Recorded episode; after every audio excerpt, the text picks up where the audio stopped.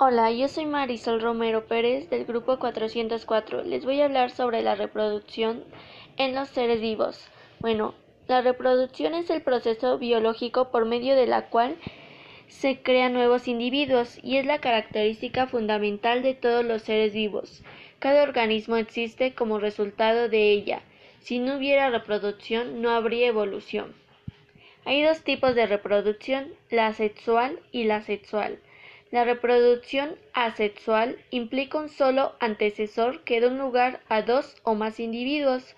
Para esto pueden ocurrir varias cosas. Las formas más frecuentes de reproducción asexual son bipartición, es la forma más sencilla de reproducción. El organismo se divide en dos, se presenta en seres unicelulares como las bacterias y los protistas. La gemación se forma una yema que crece y puede llegar a desprenderse del progenitor o permanecer unido a él. La, esporulación. El progenitor forma numerosas esporas y cada una puede originar a un nuevo individuo.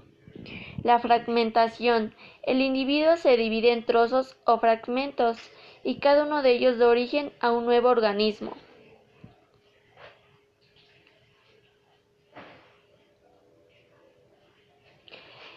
La reproducción asexual implica un solo antecesor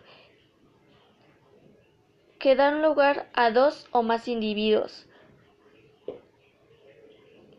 La reproducción sexual se, se, necesitan dos antecesores.